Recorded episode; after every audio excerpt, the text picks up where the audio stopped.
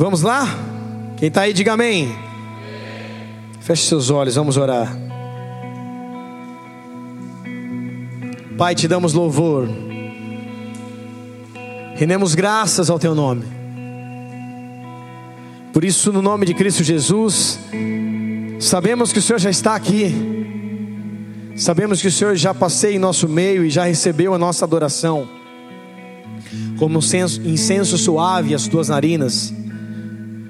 Mas também, também queremos te pedir, Senhor, como os teus filhos, como o teu povo, que através da intercessão do teu Santo Espírito, o Senhor fale aos nossos corações com a tua palavra. Nada é mais importante aqui do que a tua palavra. Nada é mais importante aqui do que ouvir a tua voz. Esse lugar está aberto para a pregação do teu evangelho, das tuas boas novas, da tua palavra que cura, restaura, consola, exorta, envia, protege, cura e traz vida, avivamento, traz esperança, paz, alegria no espírito. A tua palavra que traz arrependimento, mudança de vidas e de histórias. Sabemos do poder da tua palavra e que ela não volta vazia. Cada semente lançada nesse altar, que o Senhor comece agora, em nome de Jesus, preparar os solos que são os corações. Que cada coração seja fértil para receber a tua semente, Senhor. Para que essa semente possa crescer, ela não caia em solo rochoso, que ela não caia na beira da praia, que ela não caia, na, caia na, nos espinhos, mas que ela caia em solo fértil. E que ela cresça a 30, a 60 e a 100 por um. Porque o único que pode mudar a nossa história é o Senhor, Deus. Somente a tua palavra pode trazer vida onde há morte, somente a tua palavra pode trazer existência aquilo que não existe. Por isso, Espírito Santo de Deus fala conosco através da Sua palavra, do Seu livro, nos dá direcionamento, nos dá, Senhor, um abrir da nossa mentalidade, da nossa visão espiritual os nossos ouvidos espirituais, que todo tampão no ouvido seja arrancado agora em nome de Cristo Jesus, que toda venda nos olhos seja arrancada agora em nome de Jesus Cristo, para que o Senhor se revele a nós, que nós em nome de Jesus Cristo tenhamos discernimento, conhecimento e sabedoria da tua parte, para aplicar aquilo que o Senhor nos ensinar, para a tua glória, para o teu reino e por amor a Ti. Se conosco, Espírito Santo. Usa minha vida mais uma vez como apenas um vaso em Tuas mãos, apenas um instrumento. E manifesta o Teu querer neste lugar, em nome de Jesus. Se você crê, diga amém. Abre a tua Bíblia comigo no livro de 2 Coríntios, capítulo de número 5, versículo de número 15.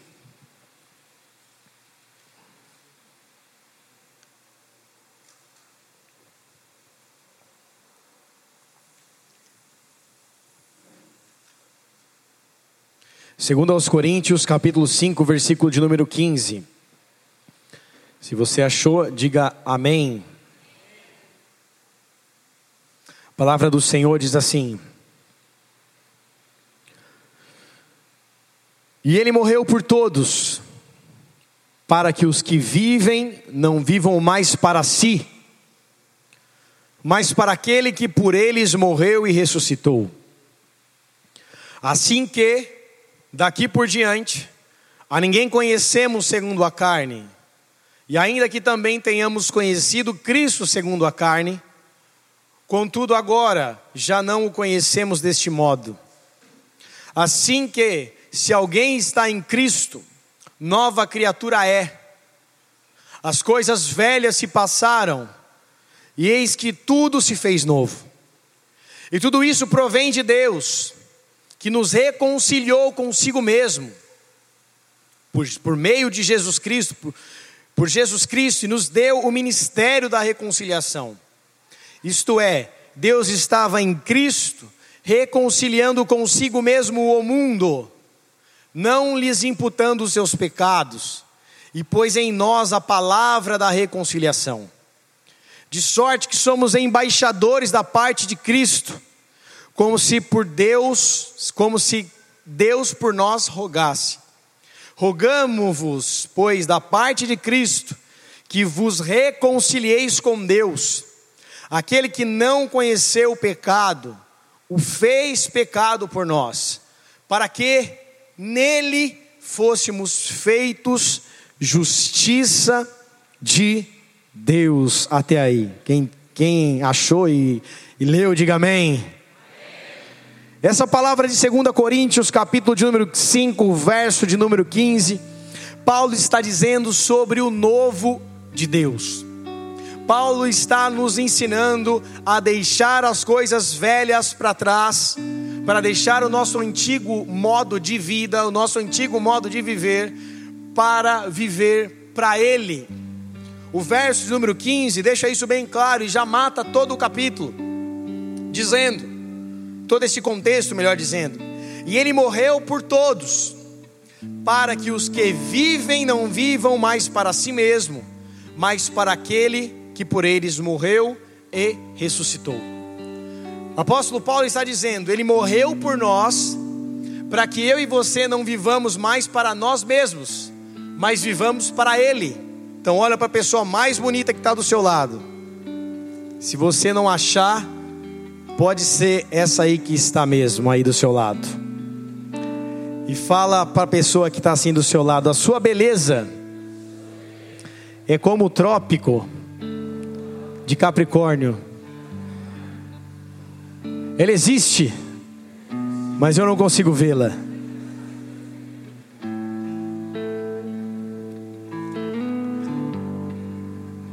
Deus vê, né, irmão? Deus é bom. Tem dia que você passa na pista, está escrito assim: aqui é o trópico de Capricórnio. Aí você olha e fala: que legal, né? Não serve para nada o trópico de Capricórnio. A gente não entende, né? Essas coisas. Mas tem uma placa, né? Que você olha e fala: nossa, olha que interessante isso. Vai mudar a minha vida saber que aqui passa o trópico de Capricórnio. Enfim, Jesus morre para nós, morre por nós, melhor dizendo para que eu e você tivéssemos uma vida diferente nele, para que eu e você andássemos como pessoas novas, como em novidade de vida. O verso de número 16 ele fala assim: que daqui por diante, a ninguém conhecemos segundo a carne, ainda que tenhamos conhecido Cristo segundo a carne. Contudo, agora já não o conhecemos deste modo. Assim que, se alguém está em Cristo, nova criatura é. As coisas velhas se passaram e eis que tudo se fez novo. Você pode dar uma glória a Deus por isso? Deus nos chamou para viver coisas novas. Deus nos fez para viver coisas novas nele. E não apenas através dele, para vivermos coisas novas nele, na sua presença. Viver, amado, de uma, amados, de uma maneira antiga, viver de uma maneira velha, viver de uma maneira passada, só apenas nos aprisiona, porque Deus nos criou para criarmos, Deus nos criou para reproduzirmos aquilo que é dele. A Bíblia ela é separada em dois testamentos: o Antigo, que muitos chamam também de Velho Testamento, e o Novo Testamento. Quando Jesus ele fala que nos dá uma nova aliança no seu sangue, ele está falando de um novo testamento, uma nova aliança, de um novo tempo através daquilo que ele fez por nós. No Antigo Testamento, nós vemos o que? A palavra de Deus sendo manifesta, mas também vemos o, a maneira do povo se relacionar com Deus de, de uma maneira completamente diferente. O povo precisava levar holocaustos, precisava levar ofertas, bois, animais, cordeiros até o altar para ser sacrificado em prol dos seus pecados, para trazer libertação sobre eles através daquele sangue que era derramado e depois lançado pelo sumo sacerdote nas pessoas que estavam ali na porta do tabernáculo. O acesso à presença de Deus na antiga aliança ou no Antigo Testamento era apenas feito por um homem, um sumo sacerdote que deveria ter mais de 50 ou 60 anos de idade, que era de uma tribo, específica, não era qualquer um que era um sacerdote, ele precisava ser da tribo de Levi, ele precisava ter uma genealogia, ele precisava ter uma descendência, para que então ele pudesse entrar nos átrios do Senhor, pudesse passar pelo átrio, pudesse passar pelo santo lugar e pudesse uma vez no ano entrar no Santo dos Santos. E ali a presença de Deus se manifestar dentro de uma arca chamada a Arca da Aliança.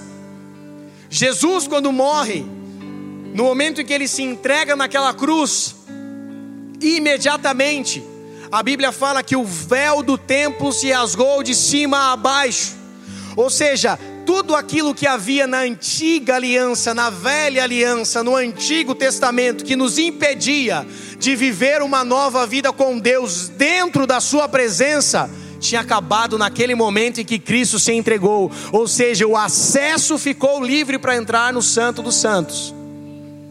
Só que esse acesso livre não é para qualquer pessoa entrar. Esse acesso livre é para aqueles que olham para a cruz, aceitam o sacrifício de Jesus Cristo e são lavados pelo sangue que ele derramou naquela cruz. Esses têm acesso ao Santo dos Santos ou seja, entrar na Sua presença de uma maneira poderosa ou de maneira ímpar, não é para todos, mas para aqueles que vivem debaixo do sangue do Cordeiro Santo de Deus, aqueles que não apenas conhecem o sacrifício, porque hoje, se você for perguntar para qualquer pessoa com tanta informação, você conhece Jesus?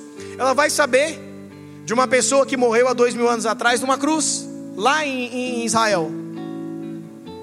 Então, conhecer Jesus e saber do que ele fez naquela cruz, todos sabem, ou muitas pessoas sabem, exceto em alguns lugares mais afastados, alguns continentes que a Bíblia não é permitida a entrada da Bíblia, alguns lugares mais afastados, comunidades indígenas, alguns lugares que ainda o Evangelho não chegou, mas na maioria das partes do mundo, todos conhecem sobre Jesus. Falar de Jesus é uma, pessoa, é, é uma coisa que a pessoa já sabe quem ele é, aquilo que ele fez. Só que entrar nesse novo de Deus, nesse novo e vivo caminho que ele nos proporcionou através da cruz, é apenas para aqueles que aceitam o seu sacrifício e se lavam através desse sangue, que recebem da nova aliança no seu sangue. Jesus, quando fala a, a, a, na mesa com os discípulos, Jesus, quando parte o pão com os discípulos, antes de ser entregue à morte, ele fala de um pão que era ele mesmo, e ele fala de um sangue que era dele mesmo, que era o sangue da nova aliança.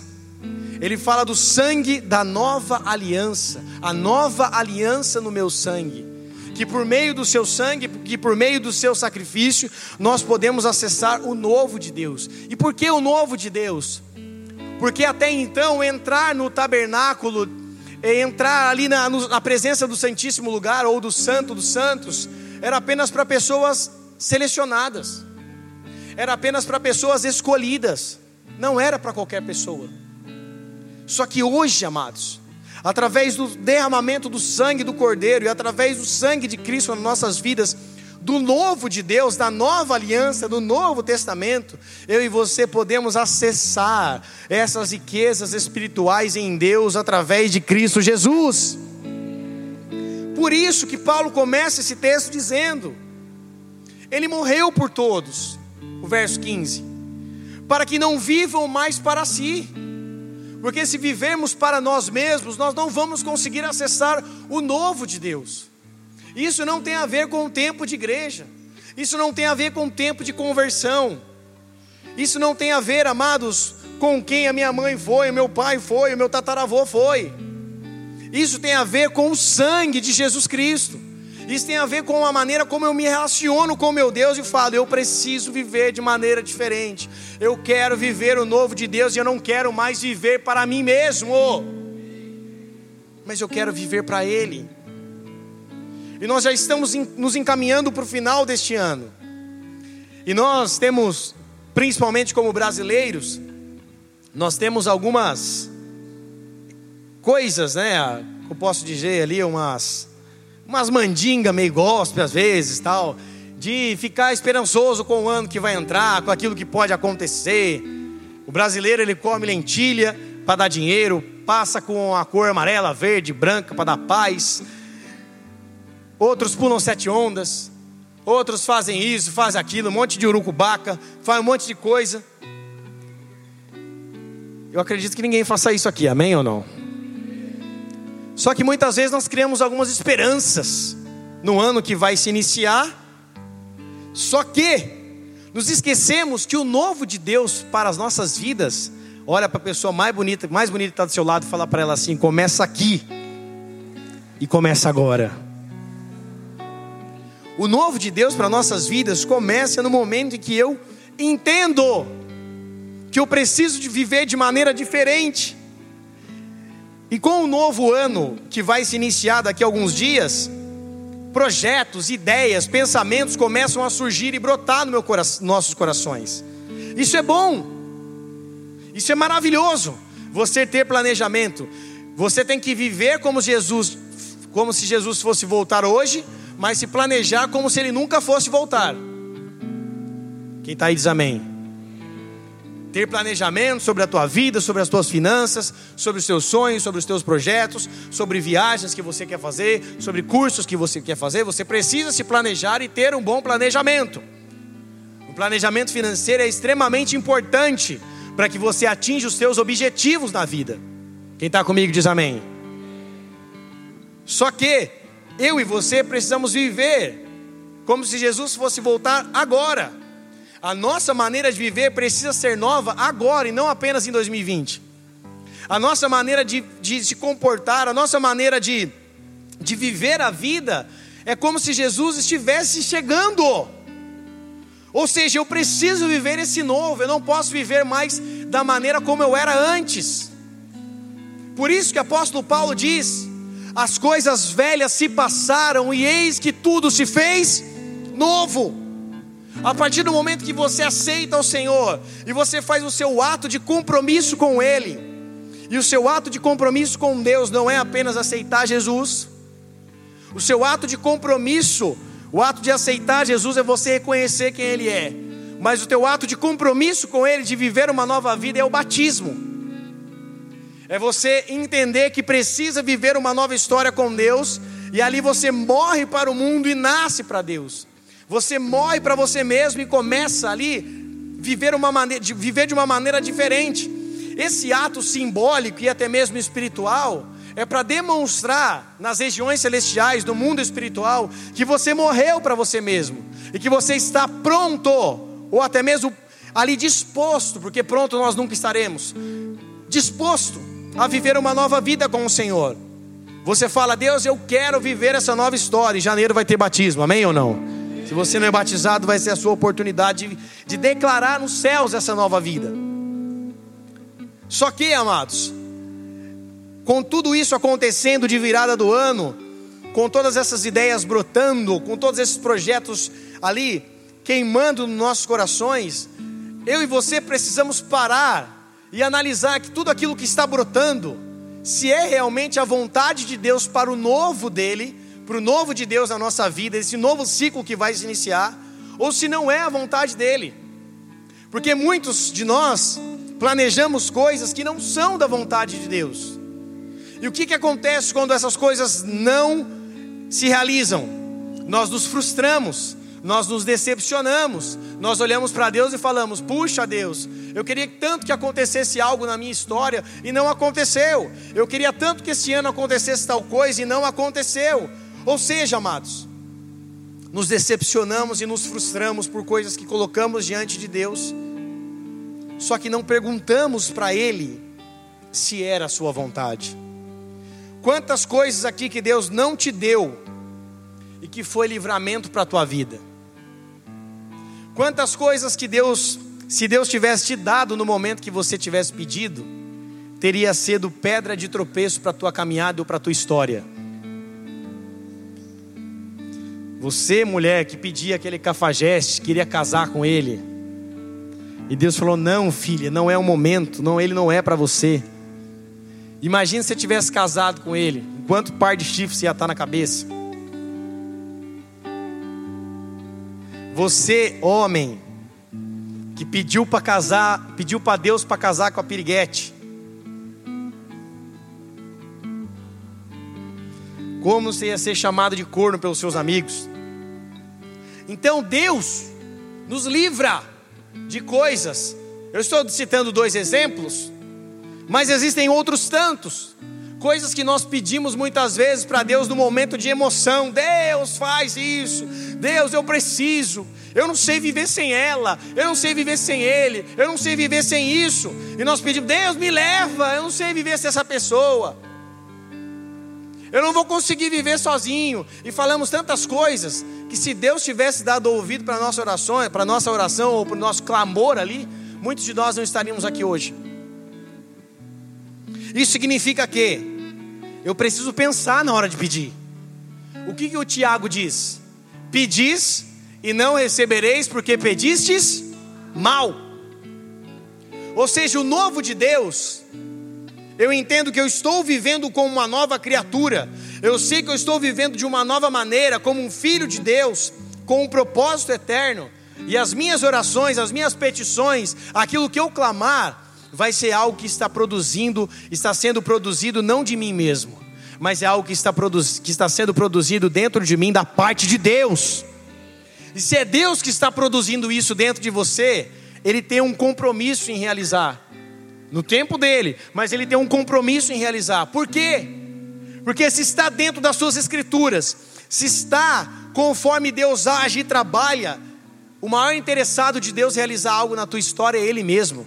Sabe por quê? Porque quando você coloca algo diante de Deus para que seja feito na tua vida, algo que você sabe que Ele vai ser glorificado, o maior interesse de realizar isso é Ele, porque a glória vai ser dado a Ele, não a você. A questão é: será que nós temos pedido de maneira exata? Será que nós temos olhado para o coração de Deus e falado: Senhor, eu preciso desse novo do Senhor? Tudo isso que eu estou colocando de Deus é para que o seu novo se cumpra em todas as áreas da minha vida. Jesus, quando veio e se manifestou, ele veio para manifestar o novo da parte de Deus. Jesus, quando veio, ele veio para trazer as boas novas, ou seja, o Evangelho significa boas novas ou boas notícias. Jesus, quando vem, ele vem para trazer um novo para nossas vidas, a nova aliança, o novo testamento. Então, há um novo de Deus sobre nós, e não é apenas em 2020, numa virada de ciclo, mas é aqui e agora, a partir do momento em que eu entendo que eu preciso viver de uma maneira nova, porque Ele morreu para que, eu que eu vivesse assim. Ele morreu para que eu não vivesse mais conforme as minhas vontades. Romanos 6, versículo 4 diz assim: De sorte que somos sepultados com Ele pelo batismo na morte, para que, com Cristo, como Cristo ressuscitou dos mortos pela glória do Pai, assim também, também andemos em novidade de vida. Quem é que gosta de receber uma novidade? Boa, né? Não aquela novidade mal.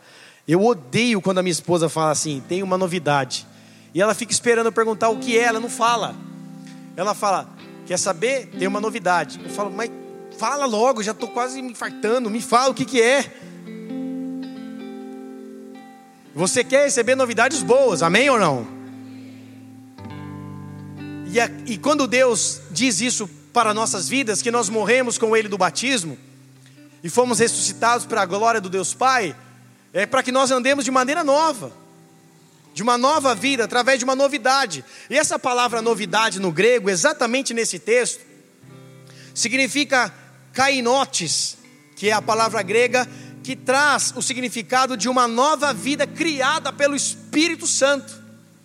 Mas não é apenas uma nova vida criada pelo Espírito Santo andar em novidade. É uma vida criada pelo Espírito Santo e produzindo um novo estado de vida que é a vida eterna. Ou seja, se eu produzo um novo estado de vida que é a vida eterna, eu começo a viver os céus, não lá em cima, eu começo a viver os céus aqui na terra onde eu estou. Eu começo a trazer o céu para a terra. Eu começo a trazer a atmosfera do céu para a terra. É um novo estado de vida que traz a vida eterna, e a vida eterna será nos céus, mas a vida eterna, Apocalipse também nos diz que a vida eterna em Cristo é conhecê-lo. A vida eterna é conhecer a Deus. Então é isso que o Senhor deseja fazer nas nossas vidas dia após dia. Que eu e você vivamos de maneira nova, de maneira diferente para Ele.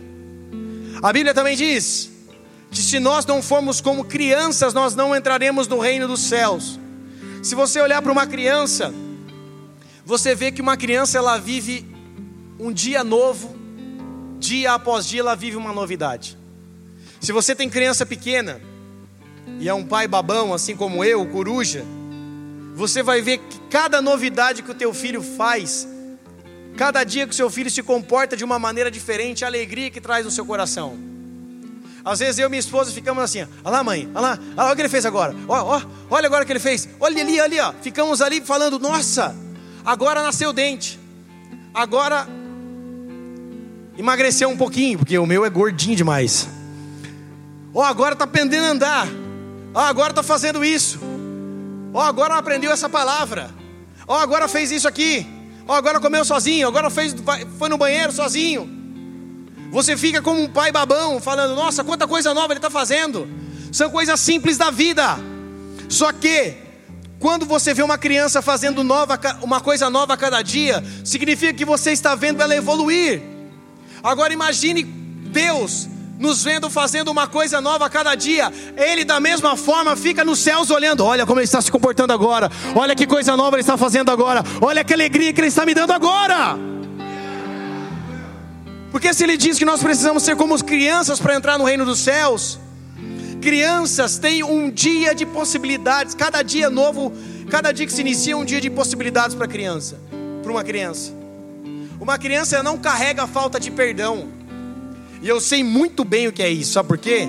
Eu sou filho único, criado sozinho. Minha mãe ia fazer compra quando a vaca estava gorda, depois passamos, passamos um momento difícil, mas quando a vaca ficou um pouquinho mais gorda, minha mãe comprava lá no mercado umas 16 16 pacotes de traquinas, que era para o mês inteiro, e guardava lá no meu guarda-roupa. Ou seja, ninguém tocava ali na minha preciosidade.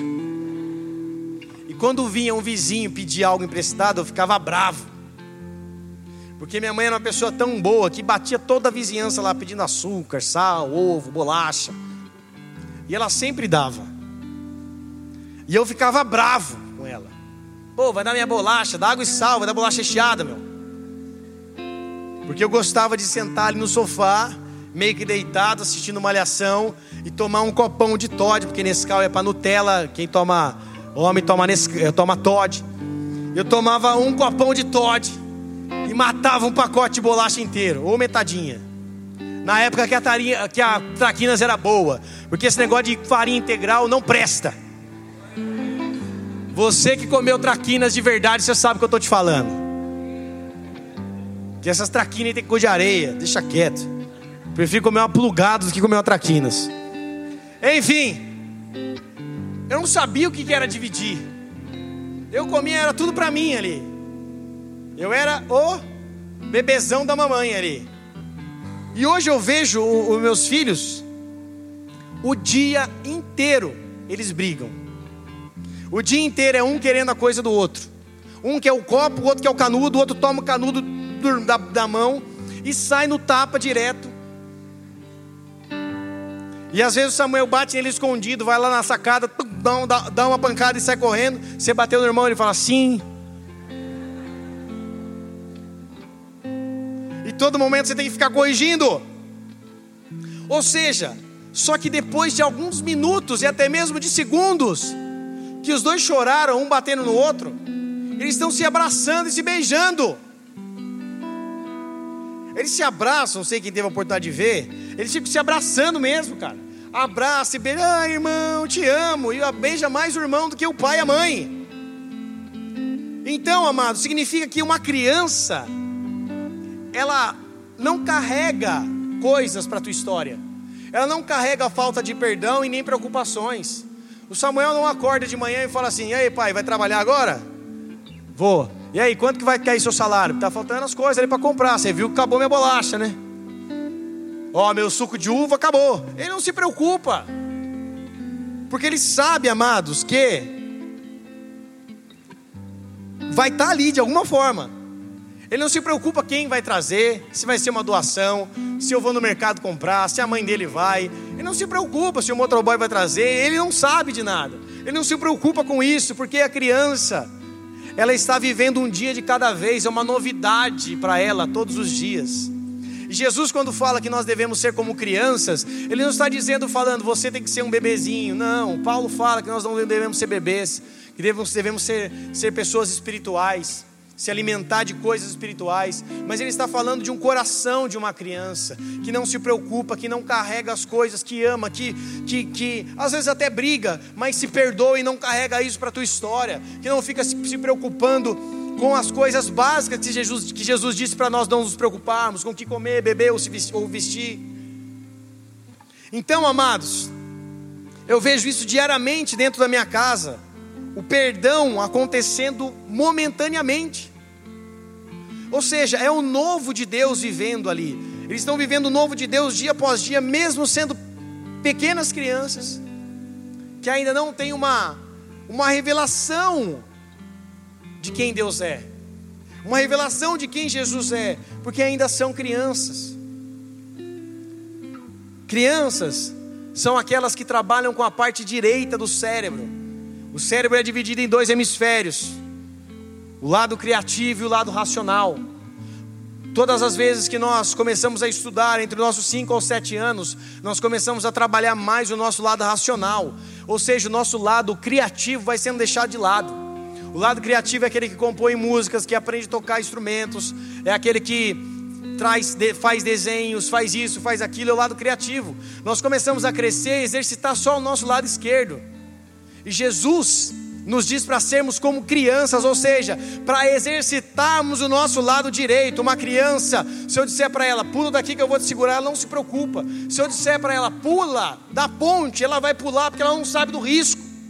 Porque o ser criativo dela é maior do que o ser racional. Agora, se eu peço para um adulto, ele vai pensar: puxa, mas se eu cair daqui, se eu não souber nadar, eu posso morrer. Daqui eu posso torcer o pé se eu pular. Ele pensa antes de fazer. Já uma criança, ela se entrega para o novo mundo de novidades e de possibilidades. E a caminhada com Deus é se entregar para o novo, para o novo mundo de oportunidades e para o novo mundo de possibilidades em Deus. Se você pensa que você já viveu grandes coisas com Deus na sua vida, da sua maneira, do seu jeito, você não sabe como é viver uma vida de novo de Deus, uma vida de possibilidades com Deus, é uma é um dia de cada vez e cada dia você se surpreende mais com a sua presença e fidelidade. Só que você precisa estar disposto a viver isso. Só que você precisa dizer, Senhor, eu não quero mais viver da minha forma. Olha o que a Bíblia diz lá em Filipenses 3:12.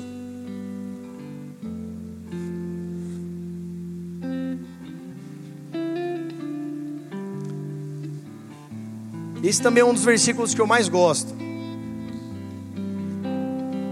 Diz assim, ó. Você achou da um glória. Meu Deus do céu. Essa igreja é pentecostal ou não? Então dá um glória de verdade aí. Não tá na batista que não pode bater palma, não. Aqui o pastor pula do púlpito e vira mortal.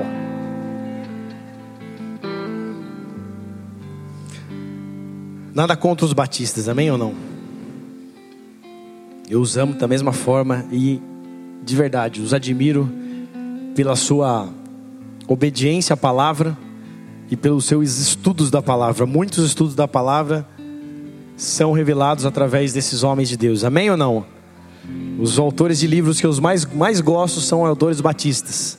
A minha Bíblia de estudo é de um batistaço Amém ou não?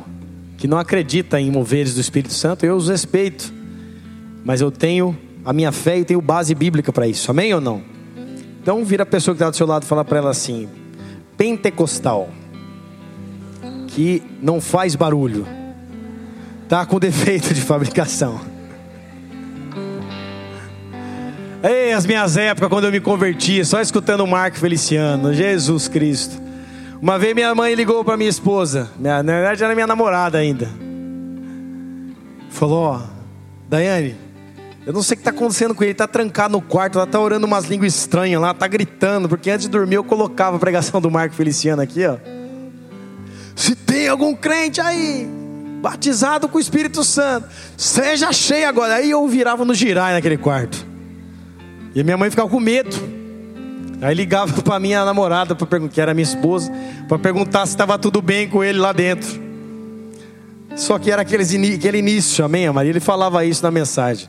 Enfim, a palavra de Deus diz assim lá em Filipenses 3,12. Se você achou, diga amém. amém. Não que já a tenha alcançado ou que seja perfeito, mas prossigo para alcançar aquilo que fui também preso por Cristo Jesus.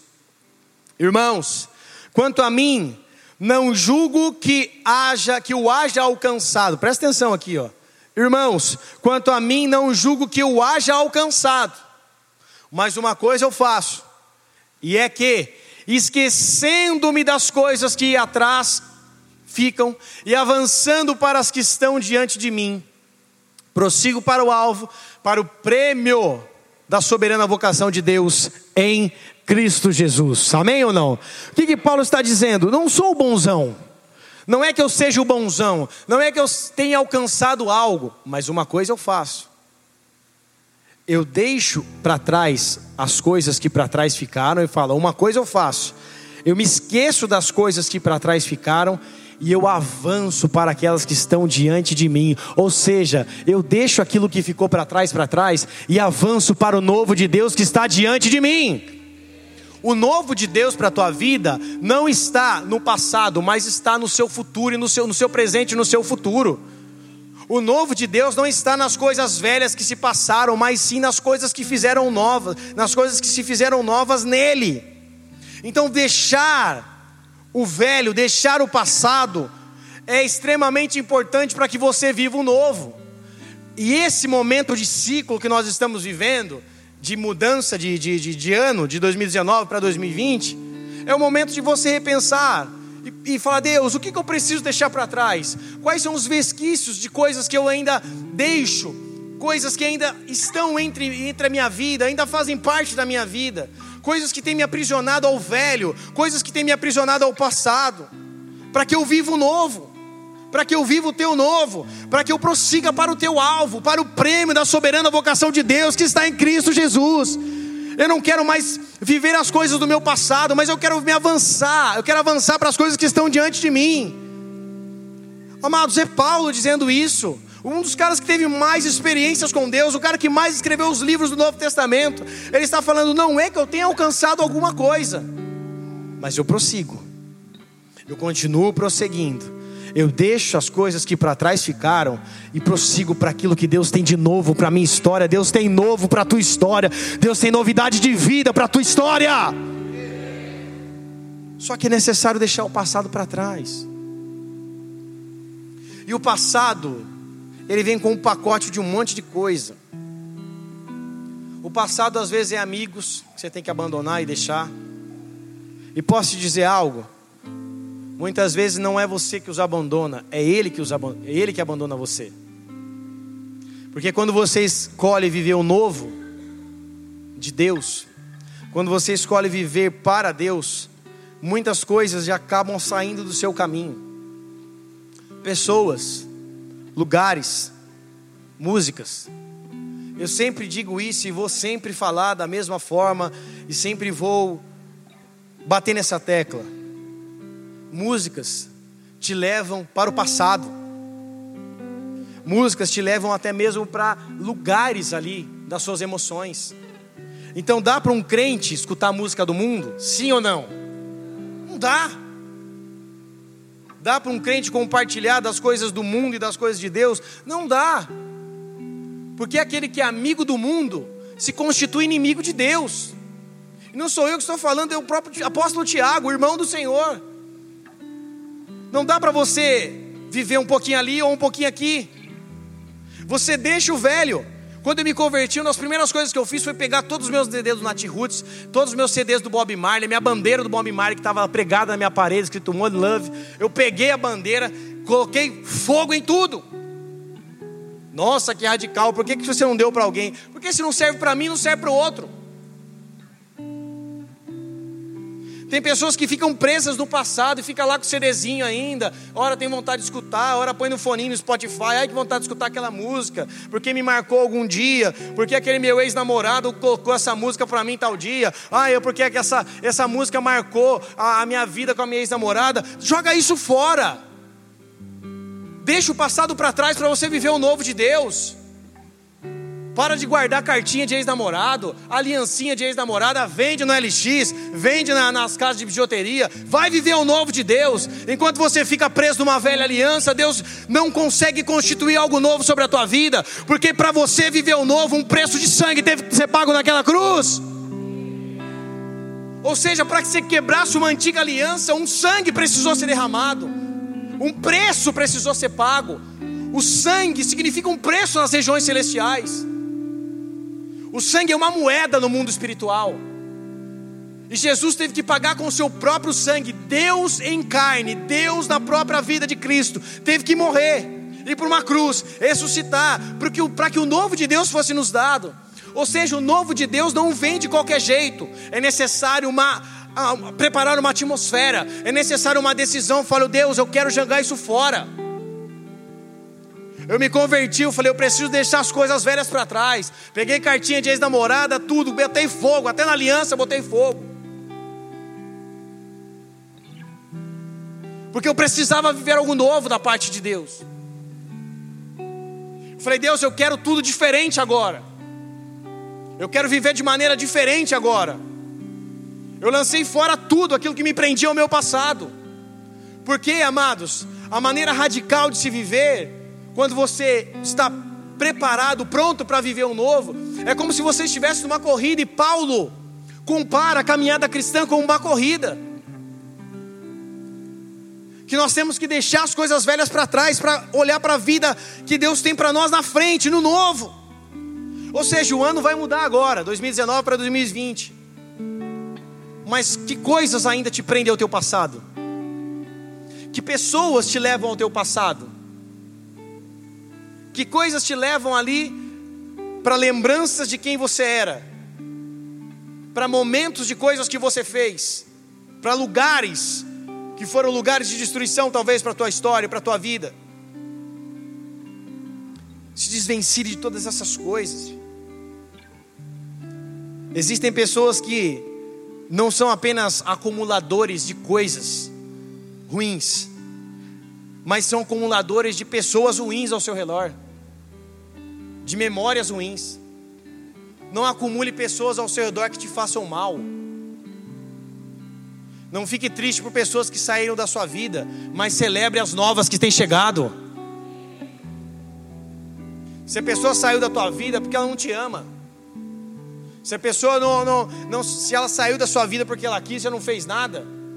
Se ela está saindo da sua vida é porque talvez primeiro ela não respeite a sua decisão de viver com Deus.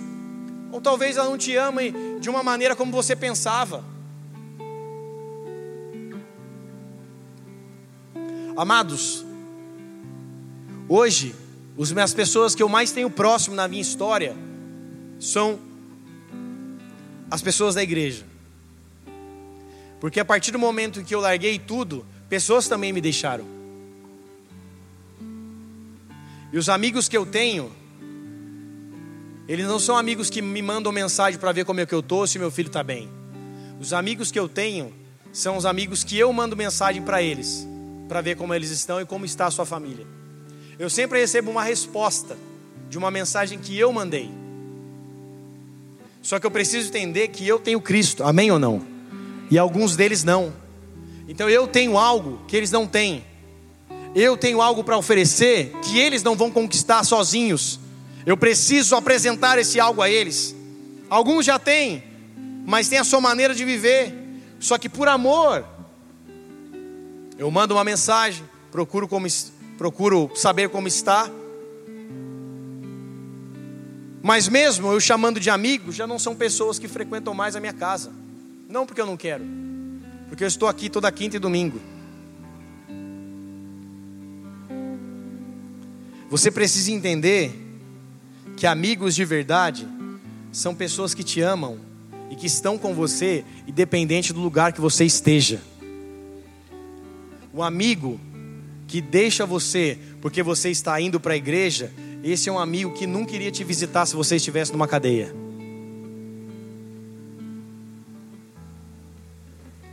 Ou se você estivesse numa cama de hospital. Eu passei por isso em 2011. Eu sofri um acidente de carro na Dutra, desviado no momento que eu estava dos caminhos do Senhor. E eu fui para o hospital. Fiquei internado, correndo sério risco de ficar tetraplégico. Às vezes você me vê alongando, torcendo o pescoço, é porque eu fraturei duas vértebras aqui, a 6 e a 7. Eu tenho um calombo aqui nas costas. E ainda dói. Porque mesmo que tenha havido uma cicatrização, a vértebra mudou de lugar. Houve uma trinca, ela mudou. A vértebra, a vértebra natural é assim, a minha ficou assim. No hospital, sabe quantas pessoas foram me visitar ali, daqueles que eu chamava de amigos? Apenas dois. As pessoas que eu considerava que estavam ao meu redor ali, muitos não foram. Muitos não tiveram perto. Sabe quem estava do meu lado colocando uma colher de sopa na minha boca, porque nem isso eu conseguia fazer? A minha mãe. A qualidade da tua vida depende de quem você chama de amigo. Ah, eu estou aqui no bar com meus amigos, não pega nada, eles estão tomando. Sabe que você está sendo carente de atenção. Você precisa da atenção deles para ser completo. Se você está seguindo seus amigos em lugares de roda de escarnecedores, você é carente. Carente de atenção. Vem aqui no churrasco aqui em casa, vamos queimar uma carne, tomar uma cerveja. Muito obrigado pelo teu convite, mas eu não vou estar aí. Porque eu não quero permitir que meus filhos vejam pessoas se embriagando e depois me perguntem o que é aquilo. Porque os ambientes que eu andei, eu não vou permitir que meus filhos andem, a não ser que eu morra. O ambiente que eu andei, eu não quero que meus filhos andem. Ah, vamos ali no bar trocar ideia, jogar uma sinuca, tomar, comer um torresmo. Que? A minha infância inteira foi em bar, comendo gibi e vendo meu pai arrumar treta no bar, tomando rabo de galo. Eu vou querer isso para minha vida agora? Ah, é, né? Você é um pastor, você não pode. Não, primeiro por mim.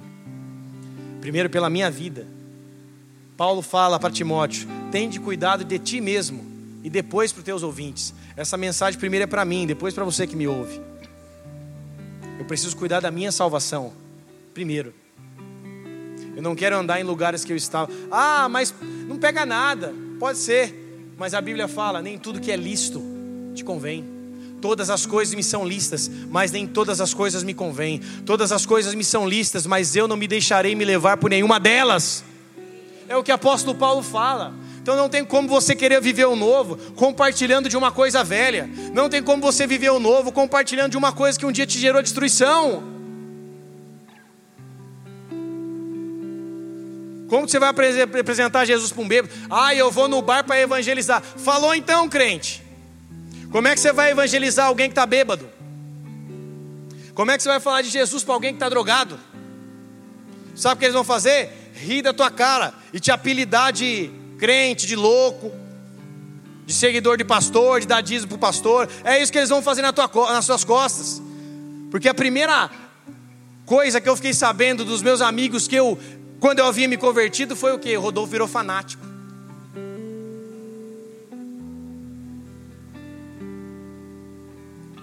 O velho te leva para o velho. Ambientes, música, lugares, pessoas. Se desvencie daquilo que leva, que leva para você para o velho, para você viver o novo da parte de Deus. Vira a pessoa que está do seu lado e fala para ela assim: vai doer, irmão, mas vai ser para o teu bem.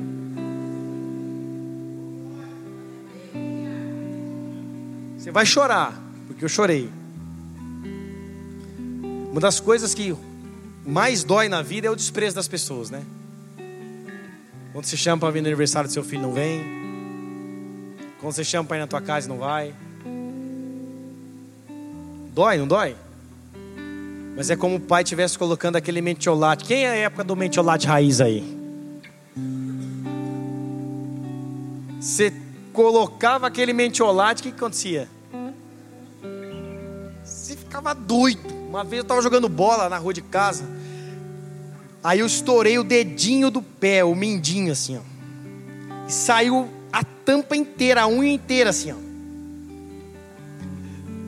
Aí tinha uma vizinha minha chamada Dona Cléria. E sabe o que ela fez? Tem que higienizar, falou para minha mãe. Foi lá, pegou o álcool.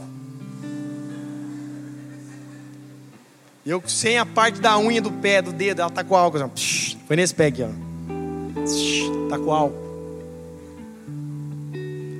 Dói, amados. Tem coisas que vai doer quando Deus colocar o dedo na ferida, mas é pro teu bem. Porque Deus não fica colocando band-aidinho para ficar bonitinho. Ai, olha, band-aidinho da Frozen. Deus não faz isso. Deus taca mentiolate para curar a tua ferida. Só que depois que ela cicatriza, fica mais uma marca. E as marcas que você tem servem para você olhar e ver da onde Deus te tirou e aquilo que ele já fez na sua vida. Amém ou não? Então não deixe que o passado, que o velho, atormente o teu futuro em Deus. Não deixe que pessoas fiquem ali te atormentando, atormentando o seu, o seu novo em Deus, aquilo que Deus tem para a tua vida. Você que é solteira, manda aquela macumba embora, fica te mandando mensagem, ai, vamos no barzinho, é aí, não pega nada, é, manda ela pro inferno. Foi, irmão, é o seguinte, cara, você quer casar comigo? Fala assim, mina. Você fala, você quer casar comigo? O que você está querendo comigo?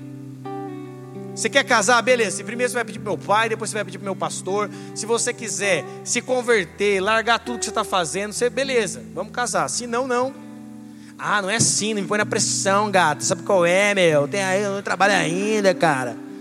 Pô, vamos sair dar um rolê aí e tal gente vai lá no barzinho, não pega nada, pega o suco de laranja para você, eu tomo uma breja. Vai pro diabo que te carregue. Seja extremo. Fala, não dá. Chavequinho furado. Eu sei como é que é isso, eu era do mundo. Para dessas coisinhas aí. Deixa o cara para trás. Fala, mano, você não quer caminhar comigo? Tchau.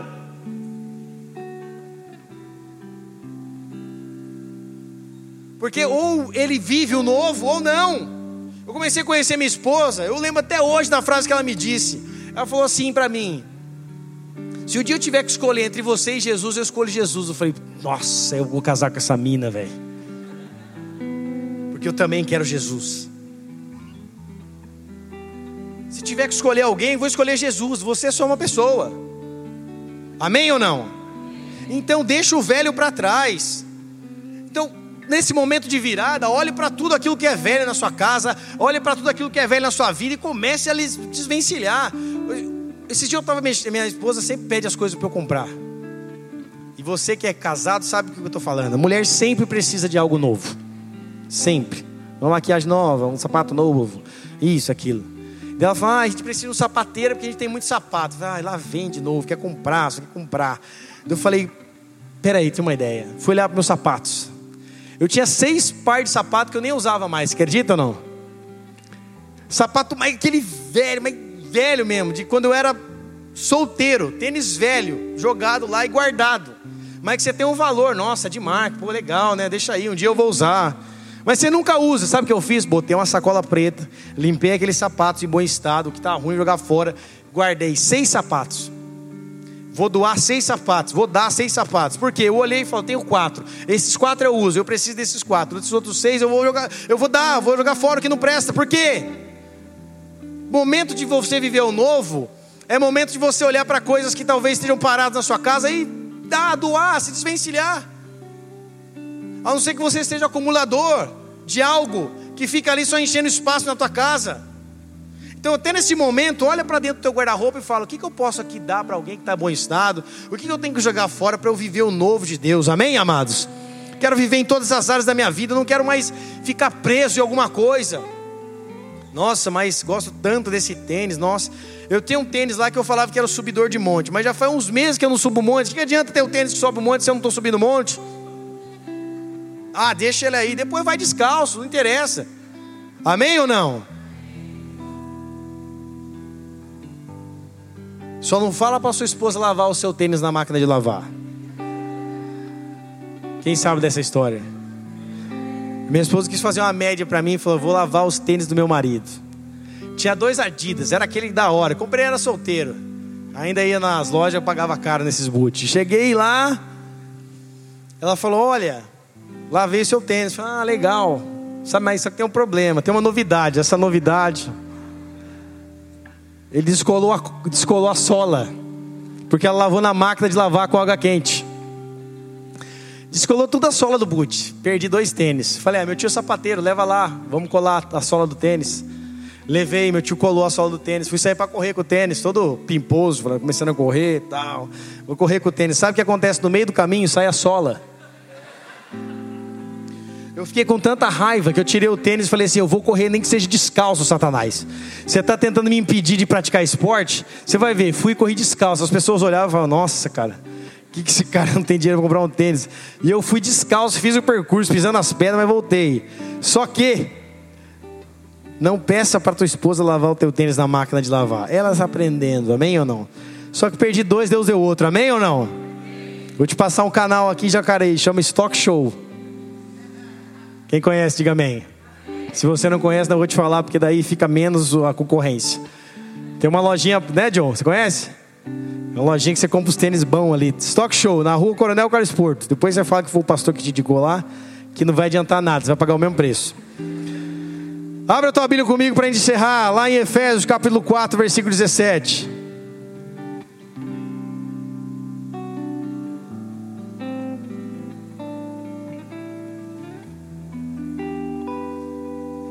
Diz assim a palavra de Deus: Isto, portanto, digo no Senhor e testifico que não mais andeis como também andam os gentios, na vaidade dos seus próprios pensamentos, obscurecidos de entendimento, alheios à vida de Deus por causa da ignorância em que vivem.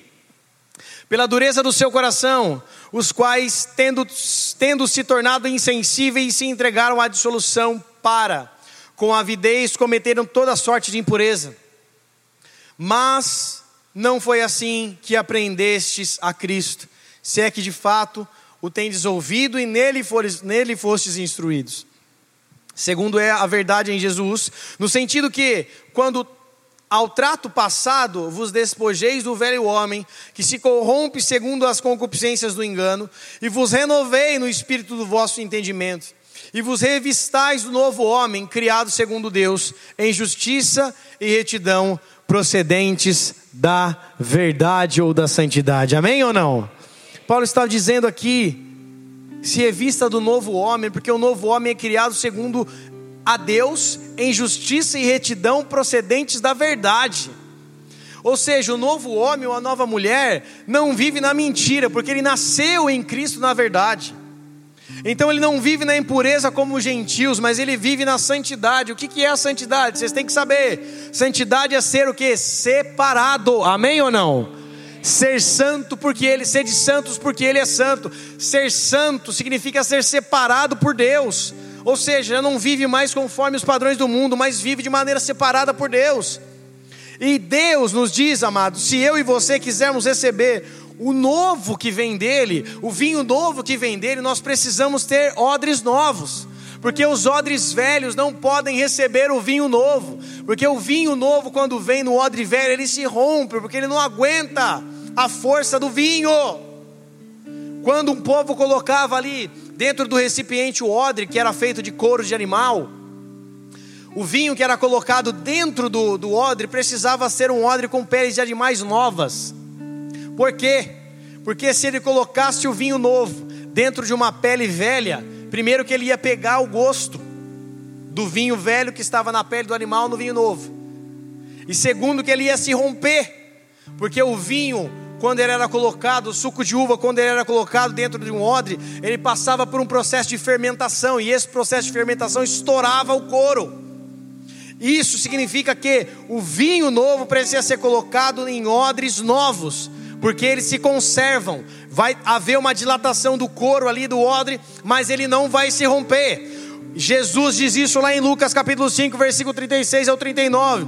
Ele nos diz a respeito de eu e você bebemos desse novo vinho. Esse novo vinho representa o teu sangue derramado naquela cruz. Ou seja, quando eu recebo o vinho novo, eu recebo uma nova maneira de viver dentro de mim. Ou seja, eu já não sou mais vinho velho, eu já não sou mais odre velho, melhor dizendo, mas eu sou um odre novo, porque assim eu posso receber o vinho novo, as novidades de Deus dentro da minha vida. Ou seja, você se prepara, o seu odre, o seu corpo, a sua vida está preparada para viver o novo. Mas só que para viver o novo, você precisa deixar o velho para trás. E é nessa noite é isso que o Espírito Santo quer trazer sobre as nossas vidas, o novo de Deus. Mas você precisa deixar o velho. Feche seus olhos, cubra sua cabeça.